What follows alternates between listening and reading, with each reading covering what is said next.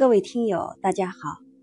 在上一讲中，我们对山西的地理地形有了大致的了解。今天我们一起来研究、阅读山西的文化。山西寻根，山西历史悠久，是中华民族文明的发祥地之一，公认的。中华民族的先祖，华夏文明的开创者炎帝、黄帝，以及后来的尧、舜、禹，都曾经以山西南部一带为活动中心。临汾，古称平阳，是著名的尧都。太原的晋祠，早在一千五百年以前就成为著名的游览胜地。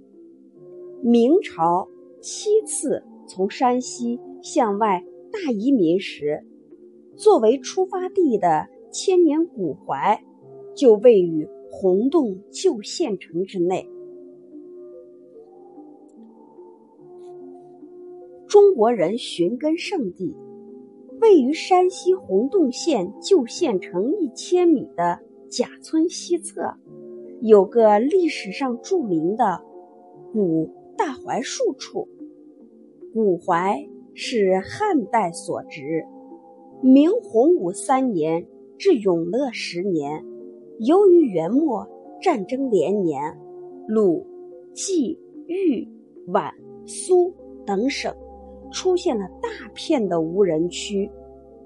明太祖朱元璋于是就采纳了大臣的建议，七次从山西向外。大移民就是从这个大槐树这个地方出发的，所以后来就有这样的说法：要问家乡在何处，山西洪洞大槐树。因此后来呀，这个大槐树就成为后代人寻根问祖的象征。丁村人。旧石器时代中期的丁村人，在早期智人中颇具有代表性。丁村人的遗址在汾河中游临汾宽谷的南端，也就是今天山西汾河流域香分丁村等地。丁村人的人骨化石顶骨较薄，有进步性。在丁村文化遗址中，出现了一定数量的鱼类和软体动物的遗存，说明丁村人除了以狩猎为主之外，捕鱼也是重要的食物来源。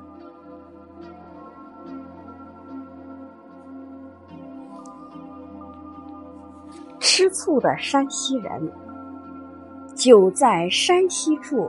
哪能不吃醋？山西人爱吃醋。山西的酿醋有悠久的历史，规模大，味道纯，吃醋条件得天独厚。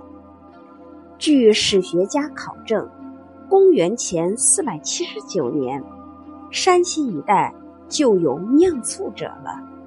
制醋的方法名目繁多，就生产方式来看。有熏制、发酵两种，醋的种类也是各式各样。按制醋的原料分，有米醋、麦醋、糖醋、果醋等等；按生产的工艺分，有熏醋、黄醋、磷醋、回流醋、风干醋等等；按用区类别分，有大曲醋、快曲醋。自然发酵醋，就商号来看，有老陈醋、陈醋、特醋、双醋等。山西酿醋地域广，品种全，并且各具特色。太原的清徐老陈醋可谓是醋中之王。太原市，太原市是中国重工业基地之一。山西省的省会，政治、经济、文化的中心，地处山西省的中部，位于黄土高原的晋中盆地北端，东西北三面群山环抱，南面平坦开阔。汾河自北向南流贯其间，是历代北部边陲重镇，素有“控带山河，雄踞天下”之美誉。太原盆地的北端，平均海拔大约八百米，西山一带的煤矿、地下水资源特别丰富，是中国重要的能源、合金钢、重型机械。和重工基地，传统手工艺品有苏家琉璃制品、斯坦、地毯、并州刀剪等。另外，太原古城位于今天太原南郊的晋源镇古城古城营，史称晋阳并州，历史悠久。大同市。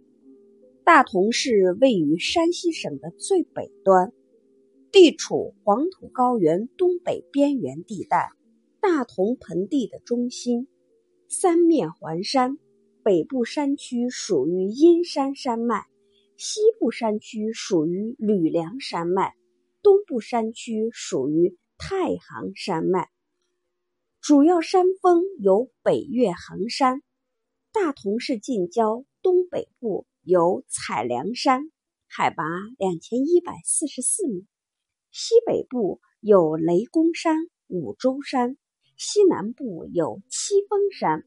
大同境内的河流有一百多条，分为两大水系，分别是黄河水流水系，另一部分为永定河水系。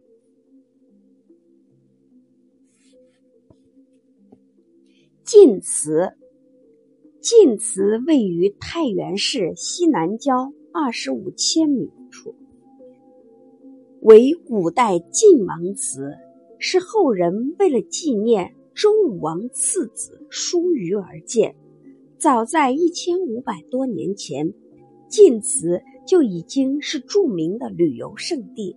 自北魏以来，晋祠历经重建与扩建，形成了今日的规模。晋祠内，周柏、南老泉、侍女像被称为晋祠三绝。